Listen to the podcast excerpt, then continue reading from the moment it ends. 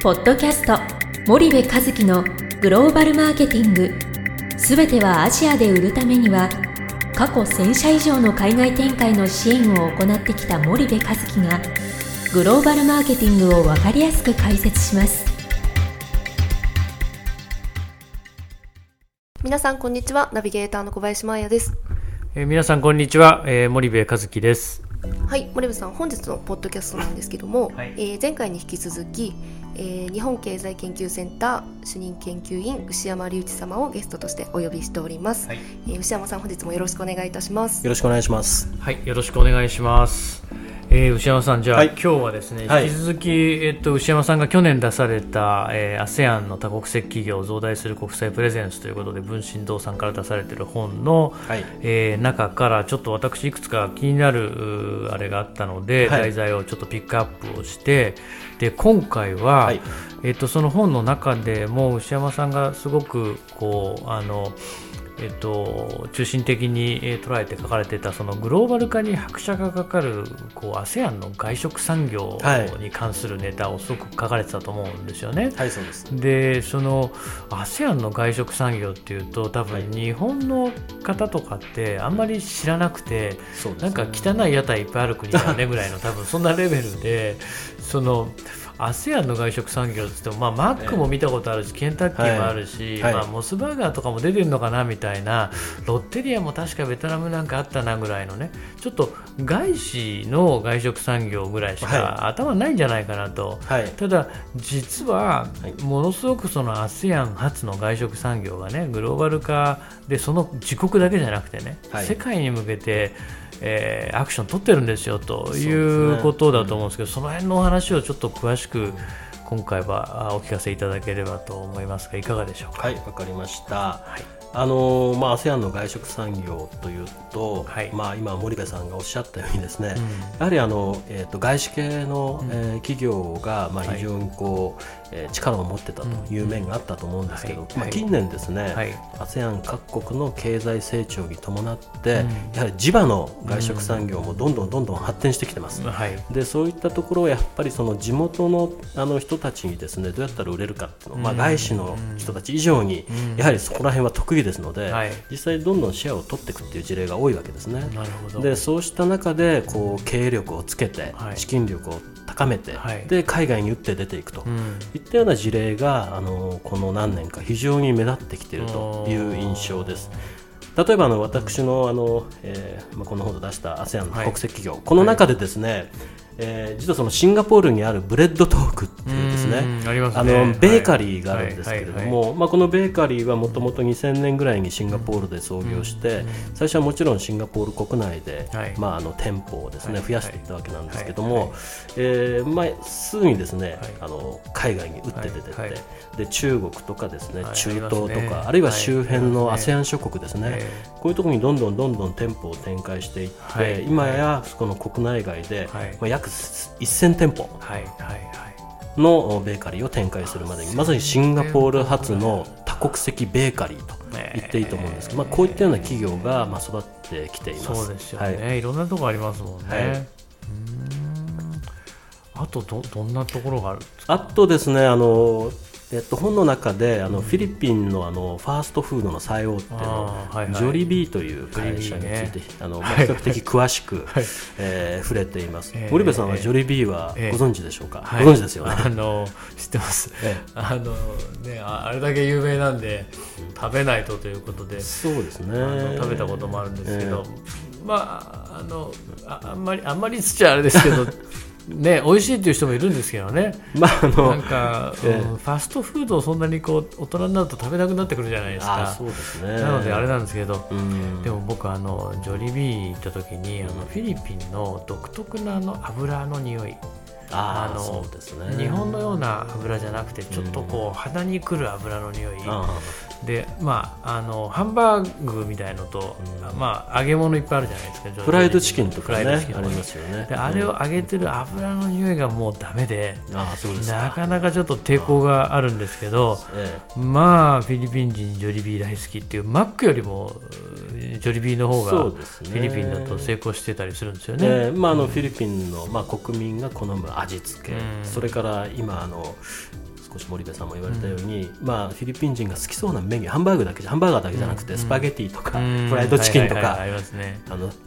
フライドチキンとご飯のセットメニューとかですね、ああいうのがあって、まあ、非常にこうフィリピン国民の間で絶大な支持を受けててですね、まあ、マクドナルドを全く寄せ付けない強さを示しています。でこのジョリビーなんですが、フィリピン国内では非常にこうもうあの圧倒的に強いと。いうことなんですけれども、うん、このやっぱ2000年代以降ですね、えー、フィリピン国内でもまあいろいろさらに M&A なんかをやってですね、はい、一段と勢力を拡張してるんですけれども、同時に海外にもどんどん打って出ていくと、はい。えー、いうことを進めてまして特にその M&A ですね。この M&A 戦略を軸に海外ネットワークをかなり広げてきています。そしてあの、えー、新しい数字調べてきたんですけども、はいはい、あの今年の6月末時点でですね、はい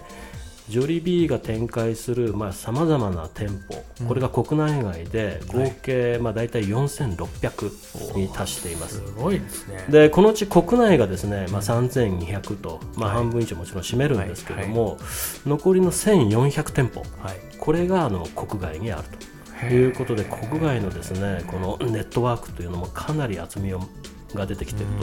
という状況だと思います。これ、なんか私の専門製造業なんで外食産業ってなかなかちょっとこうあの不得意なところがあるんですけど、はい、この海外の M&A っていうのは、はい、あのあ海外のその店舗っていうのは、はい、いわゆるジョリビーブランドだけじゃなくて、はい、えー、海外の企業をこう買収したものも含まれる、あ含まれてます。ね。あのジョリビーは、まああの、うん。この会社のまあ基幹店舗とい。いますか中心であるのは間違いないんですけれども、それ以外にですね、えー、例えばあの中国で、えー、なんですか中華料理のファーストフードのチェーンを買収したりとかですね。あとあの例えばビーフヌードルのお店とか、はい、おかゆのお店とかですね、はいはい、鍋のお店とか、まあ、そういったのもあの海外特に中国で買収してどんどん自分のところのその店舗網に加えてきています。参加にしてと、で加えてですねあの、えー、ハンバーグの本丸のアメリカでもですね、はい、地元のそのハンバーガーチェーンをなんか買ったりも買ったりとかもしてたんですけれども、えー、先日ですねちょっとあのまた大きな、あの M&A を実施しておりまして、それはですねこのジョリビーがアメリカのカフェチェーン大手のコーヒービンティーリーフティーリーフとい。う会社をおよそ3億5000億5000万ドルで、えー、買収しています、まあ、このコーヒービンっていう会社は一回と言いますか有名ですよね。あの私もあの東南アジアに出張に行くと、はいよくあのショッピングモールの中に入ってるこのコーヒー瓶のお店でアイスコーヒーとか飲んだりするんですけれども、まあ、世界27か国で、まあ、2000店近くを展開していると。で東南アジアだけでも450店舗ぐらいある非常に大きな、えー、カフェチェーンなんですね。そうです。僕なんか、あの香港かなんかの会社かなと思ってたんですけど、全然香港にもいっぱいありますもんね。香港そうですね。韓国なんかにもあるみたいですね、たくさん、あれ見るとほっとして、あのアジア新興国で入ってラテをよく飲んでましたけど、でもこのジョリビーンがこのコーヒー瓶を買収してでこれがあの、まあ、ジョリビーあのいろいろ M&A やってきましたけれども、えー、過去最大の買収案件ということのようです。400億円弱ですもんね。はい。はい、でまあ世界のカフェ市場っていうんでしょうか、まあ、拡大していると思うんですけども、そこでまあジョリビーも構成をかけたいと。い。うことで、まあ非常にこう力を入れていく構えのようです。で、あのジョリビーのトニータン・カクチョン会長がですね、まあこんなことを言ってるんですけれども、えっとジョリビーはですね世界の外食業界で時価総額のトップ5に入ると。いう目標を掲げてるんだと。でこの目標に向けて今回の買収というのはかなり寄与するんではないかといったようなコメントを言ってます。今は、はい、えーと、もちろんトップ10にも入って。トップ世界でトップ10かちょっとあの、はい、よく覚えてないんですがアジアではですねもうかなりあの1、2を争うところまで来てて、えーまあ、非常に有力な会社にはなってるんですけども、まあ、世界でもあのもっと上に行きたいということを目標に掲げているということです。トップ5って言うとすごいですよね、はい、まあ、マクドナルド勢がいて、えー、スターバックスがいて、うん、えー、あとなんか、まあ、アメリカにいっぱいありますもんね。そうですね。ね。えーまあ、ケンタッキーもフライドチキンもいますしね。へえそんなことを言えるぐらいに成長してきたんね。そうですね、まあ、これからもその路線をどんどん突き進んでいくということだと思います。まあ、ジョリビーですね、意外とまあいろんなところで展開してるんですけど、はい、ベトナムに行くとですね、はい、このジョリビーがいかにその海外に力を展開に力を入れてるかってよくわかります。というのもあの、まあ、中心であるそのジョリビーですね。ハンバーガーチェーンのジョリビーはあのベトナムにもたくさんあるんですけれども、そのハンバーガーショップ以外にですね、はい、あのコーヒーショップっていうのをあのカフェアマすみませんカフェアマトじゃないですね、はい、間違えてます、ハイランズコーヒーというですね、はいはい、えベトナムでもう一番のコーヒーチェーンなんですけど、はいはい、ここを運営しているのがジョリビーです。あそうなんですか。さらにあのハードロックカフェとかですね。あベトナムありますね、えー、ハードロックカフェ。あとフォーの有名なチェーン店なんですけど、はい、そこなんかもこのジョジョリビーがもう傘下に抱えててベトナムではかなりもう、えー、攻勢をかけてきています。そうなんですね、はい、すごいな。まあフィリピンからするとベトナムはちょっとこう狙いやすいんですかね。何なんですかね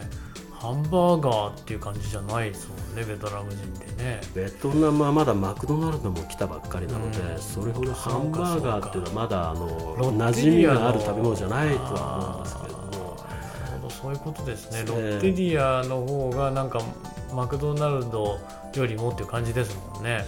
ケンタッキーの方が多かったですよね、確かね。店舗数、ハンバーガーチェーンの店舗数は確かロッテリアの方がマクドナルドより多かった多かったですよね。思いますただそのジョリービーは確かそれよりも多いはずです。そうなんですね。えー、で今非常にこう浸透しているということですね。まあ ASEAN 企業がその他の ASEAN の国に展開するっていうのは最近非常に増えてるんですけど、はいはい、まさにこのジョリービーの動きもまあそういったような動きにまあ沿ったあのものなのかなというふうに思います。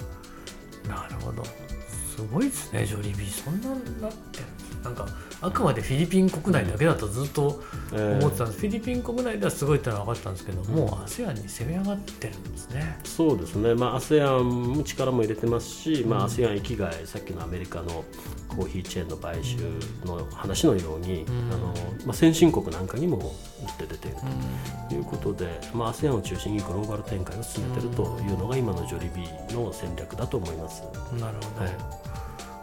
これって日本の外食産業さんにしてみると、はい、なんかおちおちしてらんないですよね。今もこう自力で ASEAN や、まあ、中国含めて頑張ってはいるものの、うん、この M&A をしてっていう発想ってなかなか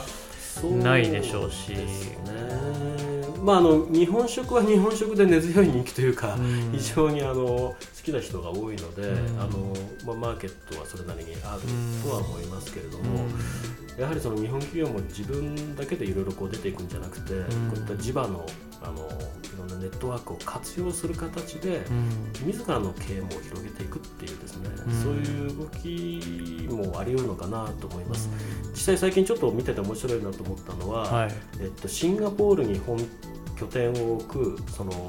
日本風カレーのお店があるんですね。非常に有名なお店があるんですけどその日本のカレーの日本風カレーを展開するシンガポールの企業と日本の外食チェーンが組んで、うん、であの他の国に展開していくっていう面白いです、ね、日本のカレーだから自分のところでやればいいんじゃないかと思うんだけど、はいはいはい、でもやっぱり日本の企業にはない独特のですね、うん、その味付けとかなんかそういうメニューとか、そういう品揃えをしてでシンガポールの地の間に非常にこう、えー、食い込んでるらしいんですよでそこに目をつけて、はい、で他の国でじゃあ一緒にやらないって持ちかけていくっていうですね、そういう事例なんですけど非常に面白いかなと思います。なるほどですね、外食産業もじゃあまあこれからさらにあのいろんな多分展開の方法が出てきて今までみたいに欧米だけじゃない競争が、はい、あのグローバルに展開されるそんな感じなんですね。そうですね。じゃあすいません。ちょっとだいぶ時間が過ぎてしまって、えー、小林が非常に、えー、怖い顔してこっち見てますんで そろそろこの辺にしたいと思います。はい。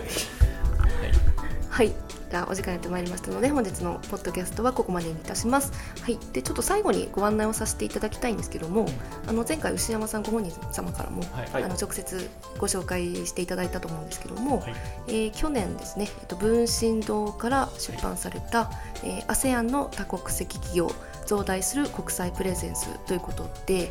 えー、今アマゾンや書店で等でお買い物いただけますので、はい、ぜひリスナーの皆様もあのぜひお買い物いただければと思います。はい、はい、じゃあ本日のポッドキャストはここまでにいたします。リスナーの皆様ありがとうございました。ありがとうございました。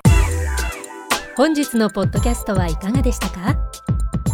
番組では森部和樹へのご質問をお待ちしております。皆様からのご質問は番組を通じ匿名でお答えさせていただきます。podcast アットマーク spydergrp.com ポッドキャストアットマークスパイダー grp.com までたくさんのご質問をお待ちしております。それではまた次回お目にかかりましょう。ポッドキャスト森部和樹のグローバルマーケティングこの番組はスパイダーイニシアティブ株式会社の提供によりお送りいたしました。